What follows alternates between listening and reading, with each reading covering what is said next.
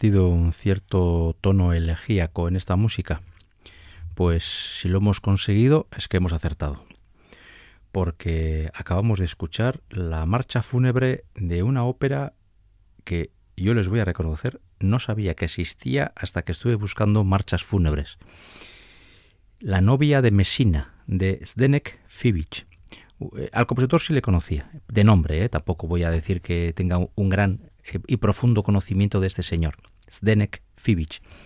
Pero sí sabía que era contemporáneo de Smetana y de Borzak y uno de los grandes compositores bohemios que en la corriente del nacionalismo de fines del XIX eh, tuvo pues un cierto predicamento. Es muy conocido en su tierra natal, aquí no, apenas se programan obras de él, y he de reconocer que eh, cuando tenía el programa casi construido en torno a marchas fúnebres, me faltaba una, y estuve buscando, eh, investigando por internet, hasta que me di cuenta que La novia de Messina era una ópera de este compositor y en esa ópera hay una marcha fúnebre de casi 10 minutos, que es lo que hemos escuchado ahora mismo, con lo que hemos abierto el programa de hoy, el programa número 178 de Operaón, aquí, en Radio Vitoria. Eh, ya me he adelantado pues, hemos abierto el programa así porque hoy vamos a escuchar fundamentalmente fragmentos orquestales, aunque no de forma exclusiva, que son marchas fúnebres. Y es que eh, yo he pensado muchas veces, si preguntamos a alguien que no ha oído nunca una ópera, ¿qué es una ópera? y que lo defina de una forma informal, seguramente lo diría que serían una, una señora y un señor pegando gritos en un idioma que no se entiende nada, donde al final uno de los dos o quizás los dos acaben muriéndose. Y bien, eso no, no es así. Eh, es cierto que la muerte está muy presente siempre en la, ópera, pero primero hay óperas cómicas donde no se muere nadie y, por lo tanto generalizar sería un error. Pero es que además la, la, muerte en la ópera, que está bastante presente, a veces lo hace de una forma bastante evidente, bastante burda incluso violenta, un día hicimos aquí programas sobre asesinatos de ópera, donde veíamos escenas en las que directamente uno de los mm, protagonistas mataba violentamente a otro, ¿no? Tengo en mente, por ejemplo, El Tabarro de Puccini o El Bostek de Alban Berg, donde algún protagonista mata a otra persona eh, sin más, por, distintas razones, pero de una forma eh, gráfica, evidente. Luego hay otras muertes mucho más, entre comillas, eh, heroicas, ¿no? Tengo en mente ahora la, muerte de Isolda en Tristán e Isolda, donde ante el cadáver de su amado Tristán, Isolda decide que la vida no tiene ningún sentido y se deja apagar como si fuera una vela y morir a su lado. ¿no? Incluso se podría pensar que no es una muerte tanto física como espiritual la de Isolda. Muertes hay muchas y muy distintas, y marchas fúnebres se han hecho en muchas óperas para Em, subrayar la importancia de algún personaje. Eh, la novia de Messina se estrenó en 1883 y exactamente un año, perdón, ya, lo he dicho mal, un siglo y un año después, en 1984, Philip Glass estrenó Akhenaten o Akenatón, que es una ópera que narra la vida de este faraón egipcio eh, una ópera singular, como todas las de Philip Glass. Ya se sabe que con Philip Glass hay, hay gente aficionados a la ópera, entre los que yo me encontraba, y tengo que utilizar el pasado, que considerábamos a Philip Glass poco menos que un bluff, que era un, señor que se dedicaba a repetir, repetir y repetir fórmulas y células musicales hasta provocar el hastío del oyente y que sus óperas no tenían ningún interés. Yo eso lo pensé bastantes años hasta que vi una ópera de Philip Glass en directo y ahí me cambió el chip y empecé a pensar que detrás de esa aparente eh, insultante facilidad para construir podía haber algo más que una simple y mera repetición de sonidos. he escuchado, creo que son tres o cuatro óperas distintas de Glass y, la verdad es que en directo eh, lo hipnótico del mensaje acaba calando, por lo menos a un servidor. Así que he cambiado opinión. Pues bien, Akenatón o Akhenaten es la tercera ópera biográfica de Philip Glass, que las, que las, construyó, las compuso prácticamente de forma seguida. La primera, Einstein on the Beach, dedicada a Einstein y al mundo de la ciencia. La segunda, Satyagraha, dedicada a Gandhi y al mundo de la política. Y esta es la tercera y última, Akhenaten, dedicado al mundo de la religión. Pues bien, en esta ópera eh, eh, cuando fallece Amenhotep IV, el faraón, eh, se produce la pertinente marcha fúnebre de Amenhotep. Y vamos a cambiar de chip totalmente porque entramos aquí en el mundo musical de Philip Glass, donde lo reiterativo, lo minimalista es una constante.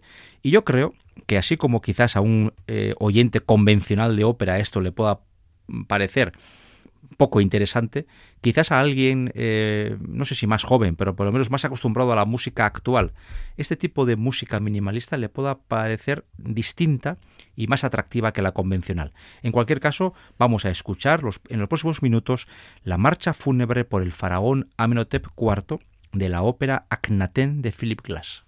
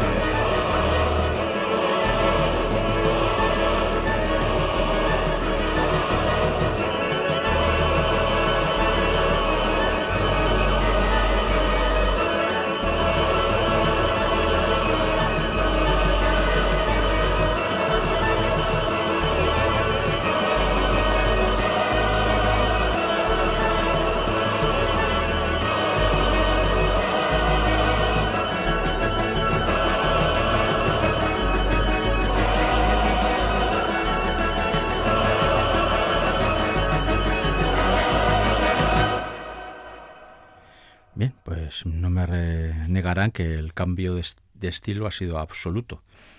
Hemos escuchado la marcha fúnebre de Amenhotep IV de la ópera Akhenaten de Philip Glass. Y es que hoy, en, este programa, que por cierto estamos construyendo entre Irene Martínez en el apartado técnico y un servidor, Enrique Berta, ante el micrófono, estamos eh, haciendo o organizando, estructurando el programa en torno a distintas marchas fúnebres. Hemos oído dos y nos quedan tres. Hemos escuchado la de la novia de Messina de Zdenek Fibic y la de Akhenaten de Philip Glass. Y luego vamos a, o ahora mismo vamos a viajar en el tiempo, unos 60 años atrás, y en el, en el espacio al centro de Europa, a Hungría. Hay una suite orquestal, que es la suite orquestal de Harry Llanos, que es muy popular y que se suele tocar mucho en los conciertos. Lo que no es tan conocido es la ópera, porque esta suite proviene de una ópera de Zoltán Kodail que se titula Jarillanos. Em, prácticamente la ópera, yo, hasta donde yo sé, yo no la he visto programada nunca en ningún sitio. Y en su momento, cuando quise adquirir una grabación de la ópera, me costó horrores encontrarla. Así como la suite orquestal la encuentras prácticamente en cualquier sitio, con la ópera no ocurre esto. Harry Janos es una ópera popular húngara, según la, definió el mismo Zoltán Kodail. Eso quiere decir que en la ópera se intercalan fragmentos cantados y fragmentos hablados. De hecho, la mitad de, los de la mitad de los protagonistas cantan y la otra mitad hablan. Tendría una relación bastante evidente con lo que sería el mundo de la zarzuela o el mundo del Singspiel alemán.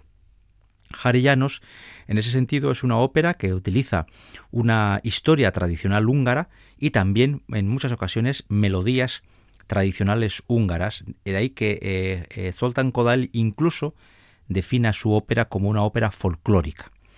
¿De qué va esta ópera? Pues Harry Llanos es un antiguo militar ya de edad que va al bar y se dedica a contar sus batallitas. Lo que hacemos ya la gente que tenemos una cierta edad, que nos da por contar historias de cuando éramos jóvenes. Pues Harry Llanos, entre que lo que cuenta es interesante y la mitad está inventado, y la gente lo sabe, pero le gusta escucharle, pues Harry Llanos y cada uno de los actos de la ópera son historias que va contando él de sus andanzas de cuando era militar húsar en el ejército austrohúngaro.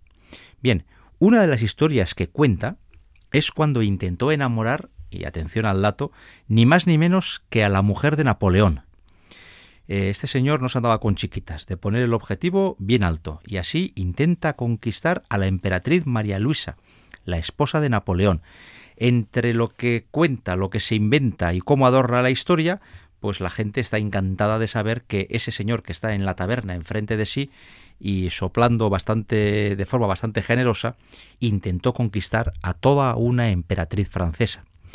Pues bien, en un momento dado, ante la muerte de Napoleón, en la ópera se puede escuchar precisamente la marcha fúnebre por Napoleón, que es lo que vamos a escuchar en los próximos tres minutos. Esta marcha fúnebre es sustancialmente más breve que las dos anteriores. Así que vamos a pasar del mundo faraónico del antiguo Egipto al mundo bastante más, más moderno del hipotético funeral de Napoleón donde se interpretaría esta marcha fúnebre.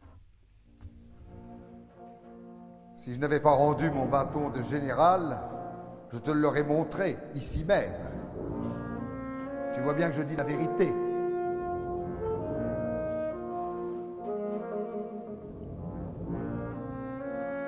Capitaine général Harry Janosch.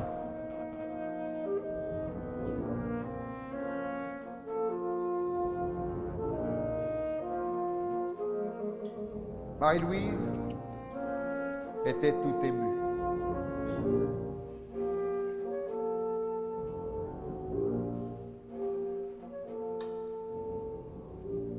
Elle voulait m'épouser.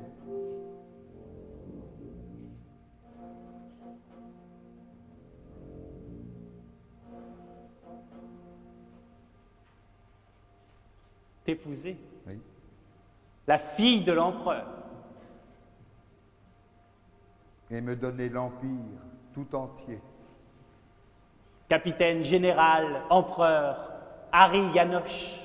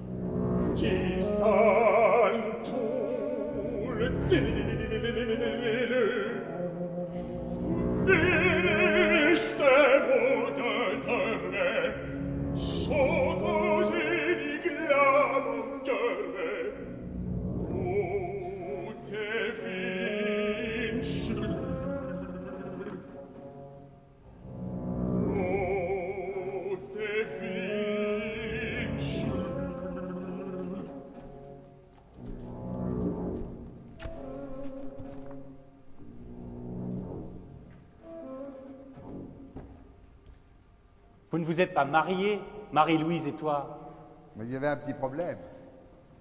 J'étais venu à Vienne avec Ilke, que j'aimais. Oui, d'un amour très beau.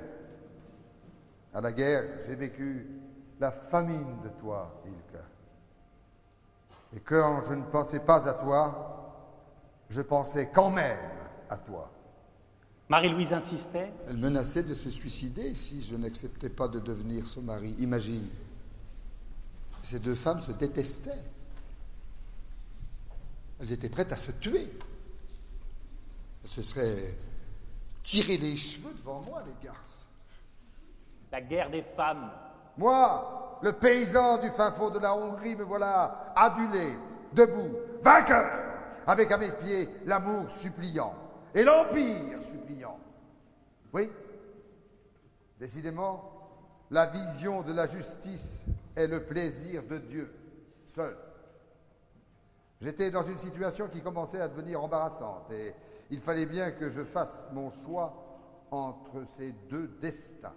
Mais écoute plutôt. Pues bien, este era el fragmento de la marcha fúnebre por Napoleón de la ópera folclórica húngara Harillanos de Zoltán Kodail. Quizás a alguien le haya sorprendido primero la dimensión de lo hablado y que esto fuera en francés. Eh, así como con lo cantado suele ser mucho más complicado, aunque en algunas épocas se hacía bastante más que ahora, ahora prácticamente no se hace. Eh, las partes habladas muchas veces suelen traducirse eh, a los idiomas del teatro donde se hagan las cosas. En este caso concreto, por ejemplo, la narración o el diálogo que estaba produciendo ahora se podía hacer en francés y aquí se podría hacer en euskera o en castellano y ello no afectaría al tema musical en ninguno de los aspectos. Las traducciones en lo cantado es, es harina de otro costal porque eh, la prosodia, la, la acentuación de las palabras, la dimensión de las palabras es muy importante y están íntimamente entrelazadas con el desarrollo musical. Por lo tanto, eh, aunque insisto, en épocas pasadas era bastante habitual, hoy en día apenas se suelen traducir los textos cantados. Y aprovecho la cuestión de que estoy mencionando eh, la paradoja de que una ópera húngara tenga fragmentos en francés para decir que del caso anterior, del Akhenaten de Philip Glass, hay que decir que Philip Glass utilizó eh, varios idiomas a la hora de hacer la ópera y de hecho utilizó la lengua acadia, una lengua que hoy prácticamente ya no se utiliza, y el hebreo antiguo, recogido de textos de la época faraónica, para crear los textos que han cantado eh, en, este, en este momento, en el funeral de Amenhotep IV, mientras que el narrador, porque también en la ópera de Philip Glass hay un narrador que es el escriba, utiliza el inglés, el inglés moderno. Aunque eso sí, Philip Glass dice que eh, como el narrador lo que hace es narrar cosas, se puede narrar en el idioma del teatro, en el idioma principal del teatro donde se haga esa representación. De suerte que, por ejemplo, si algún día, por soñar, eh, aquí en, en, Gasteiz o en Bilbao pudiéramos escuchar el acnatón de, de Philip Glass, la narración la podríamos escuchar en euskera o en castellano, eh, dependiendo de la opción. Esa opción existe. Pero incluso en la ópera de Philip Glass se da la paradoja de que una de las arias de la ópera, la, el aria que está dedicada al dios Sol, ha de interpretarse en el idioma del, del lugar donde el teatro está ubicado. ¿Eh? Y eso está eh, escrito por Philip Glass. Eso viene a demostrar que en el siglo XX, además de muchas cosas, la melodía, la, la ruptura de la, de la línea melódica, nuevos temas en la ópera, incluso las lenguas han sufrido una evolución importante y lenguas que eran infrecuentes en el mundo de la ópera han aparecido con enorme pujanza. el checo o el húngaro podrían ser dos casos, pero es que además las lenguas eh, se utilizan de una forma sustancialmente diferente a como se utilizaban antaño, donde prácticamente las tres o tres grandes lenguas e idiomas de la ópera eran el italiano, el alemán y el francés. Bien, hemos escuchado música de Fibich, de Glass y de Kodail, y quizás algún oyente diga, bueno, este señor hoy no va a poner ninguna música normal. Bueno, pues vamos a acabar el programa con dos de los grandes compositores de la historia. El primero es Giuseppe Verdi. Eso sí, no van a ser muchos minutos, apenas un par de minutos, pero quizás, eh, sabido que es Verdi, ya la gente vaya colocando qué ópera contiene una marcha fúnebre y por eso encuentra acomodo en el programa de hoy. Pues es la cuarta ópera de Verdi y esta ópera es Nabucco, una ópera popularísima por el mítico va pensiero del acto tercero. Pero en el acto cuarto se produce la marcha fúnebre cuando van a ser ajusticiados tanto Fenena como los cristianos. Y en ese momento, eh, Giuseppe Verdi intercala una pequeña marcha fúnebre, ya insisto, de apenas unos dos minutos de duración, que acompaña a la aparición en escena de todos los que van a convertirse en mártires por la decisión de eh, Abigail y de, y de los que no son cristianos. Bien, esta marcha fúnebre es la marcha que vamos a escuchar a continuación. Así pasamos del mundo centroeuropeo de Fibich o de Kodail y del mundo contemporáneo anglosajón de Philip Glass a un mundo más frecuente dentro del mundo de la ópera. Seguramente alguno ya tendrá ganas de que Verdi eh, aparezca en nuestro programa. Pues aquí está, con estos dos minutitos de la marcha fúnebre de Fenena del acto cuarto de Nabucco.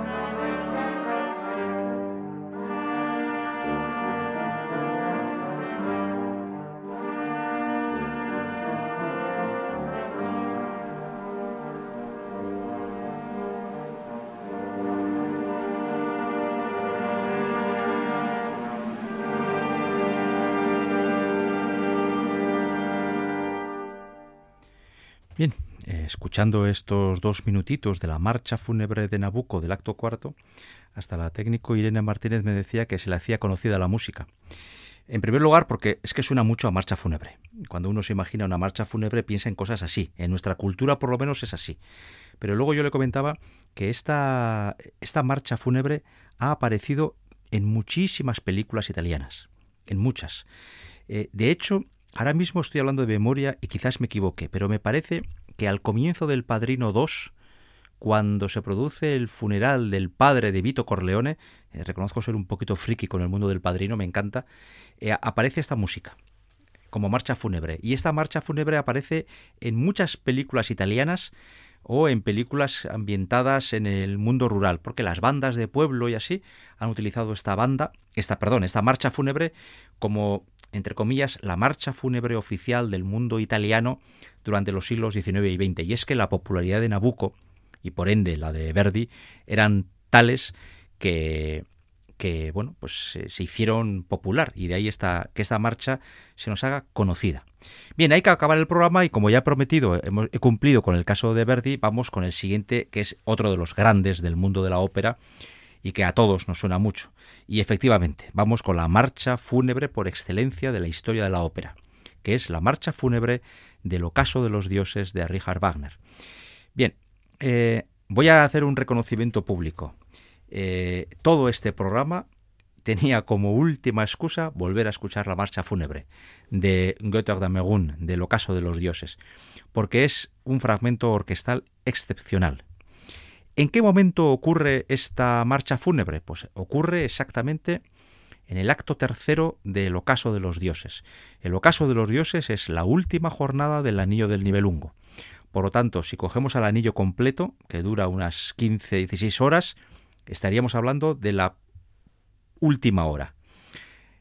¿Por quién se toca esta marcha fúnebre? Por el héroe Sigfrido, que ha sido asesinado por Hagen atacándole por el único lugar que no tenía protegido por los dioses, que era la espalda.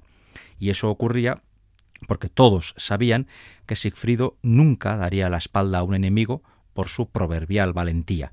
Pero Hagen, enterado de ese ardid, y siendo como él es un, personaje malvado, hará lo que haría un villano, que sería atacar por la espalda a un Siegfried que no se espera ese ataque. Hagen antes ha narcotizado a Siegfried y le ha hecho olvidar eh, su historia de amor con Brunilda. Pero y entonces mm, eh, se compromete con otra mujer, que es Gutrune. Pero en otro momento Hagen le va a dar otro narcótico a Siegfried por el cual va a recuperar la memoria y va a aparecer ante todos como un hombre infiel porque va a reconocer que él está enamorado de Brunilda y no va a entender la reacción de la gente que le rodea porque él no sabe que ha sido drogado dos veces. Bien, en ese momento, cuando el honor de los gibichungos, el honor del rey Gunther está en peligro, Hagen utiliza ese ardid y utiliza esa supuesta falta al honor del rey para matar a Sigfrido. Los que conocemos bien la historia del anillo del Nibelungo sabemos que todo eso no ha sido más que una gigantesca trampa que ha urdido eh, Hagen para poder acabar con Sigfrido, robarle el anillo y el anillo, una vez en los dedos de Hagen, poder él controlar el mundo. Ese es el plan. Sin embargo, lo que ocurrirá fue, lo que ocurrirá será que una vez Sigfrido muerto, Hagen va a intentar quitarle el anillo del dedo, no va a ser posible, y Brunilda, una vez entienda todo lo que ha pasado, va a pedir que se levante una enorme pira de madera sobre la que se alzará una inmensa llama, una hoguera a la que se lanzará ella con su, encima de su caballo grane y así se producirá el fin de los dioses, porque ese fuego acabará con el cuerpo de Sigfrido, acabará con Brunilda y su caballo mágico, y acabará también con el mundo del Valhalla y los dioses. Así pues, cuando escuchamos esta marcha fúnebre, estamos prácticamente ya abordando el final de una larga historia operística que si uno lo ve tal y como Wagner pidió que se hiciera, son cuatro días consecutivos escuchando cuatro óperas consecutivas que nos narran la misma historia y que culminan con este ocaso de los dioses, con el fin de la era de los dioses y el comienzo de la era del ser humano. Pues bien, eh, esta marcha fúnebre eh, es sencillamente antológica. En esta marcha fúnebre aparecen varios temas musicales. Eh, a poco que uno conozca las, eh, aventuras del anillo, va a identificar claramente, por ejemplo, el motivo que toca la trompeta, el motivo de Sigfrido. Eh, Sigfrido es el héroe por excelencia, solamente a través del engaño se ha podido acabar con él, pero su muerte supone no sólo la muerte de un héroe, sino la desaparición de una era, la era que ha estado dominada por los dioses y en nombre de ellos por el rey de los dioses, por Votan. Se, se supone que el momento en el que ese fuego se alza majestuoso para acabar con el Valhalla, Wotan está sentado en su trono, rodeado de todos los soldados que han muerto en combate y son su guardia personal en el Valhalla, y él acepta con resignación el fin de sus días para, por entender que su era se ha terminado. El anillo del Nibelungo en sí es la historia de Wotan, desde el principio donde arrogante y hasta un cierto punto pretencioso eh, tratará de engañar a todo el mundo para, eh, y sobre todo a los gigantes, Fafner y Fasolt, para no pagar por la construcción del Valhalla, en la Valquiria ya será una persona afectada por el dolor, viendo cómo es incapaz de poner orden en todo lo que le rodea, y sobre todo en el gran monólogo del acto segundo podremos ver a un Botan doliente, y cuando despide a su hija preferida, Brunilda, a un padre casi débil, mientras que en Sigfrido Wotan ya es un errante que apenas puede contener la ira de un juvenil Sigfrido que de un golpe de su espada le romperá la lanza, esa lanza que es el símbolo del poder de los dioses. En este contexto asistimos a la que es, en mi opinión, la música orquestal más hermosa jamás escrita en la historia de la ópera, la marcha fúnebre por Sigfrido en del El ocaso de los dioses. Eh, esta música se interpreta evidentemente en, dentro de la ópera, pero también se interpreta muchas veces fuera de la ópera como parte orquestal. Es muy habitual que cuando se hacen conciertos sinfónicos dedicados a Wagner, se interpreten, por ejemplo, el preludio de Tristan y Solda, el preludio de Lohengrin, eh, la obertura del holandés errante, la música de la bacanal de Tannhäuser y esta marcha fúnebre, o también la obertura de los maestros cantores de Nuremberg. Pues bien, esta marcha fúnebre de, Sigfrido tiene casi personalidad propia y es una pieza muy, muy eh, querida por las grandes orquestas, porque además requiere una orquesta de una gran amplitud. Con esta obra majestuosa, hermosa, para mí sin igual dentro de su género, terminamos este programa 178 de Ópera On, aquí en Radio Vitoria. Espero de verdad que consigan disfrutar por lo menos la mitad de lo que yo disfruto escuchando esta hermosísima música. Con la música de Wagner, hasta la semana que viene.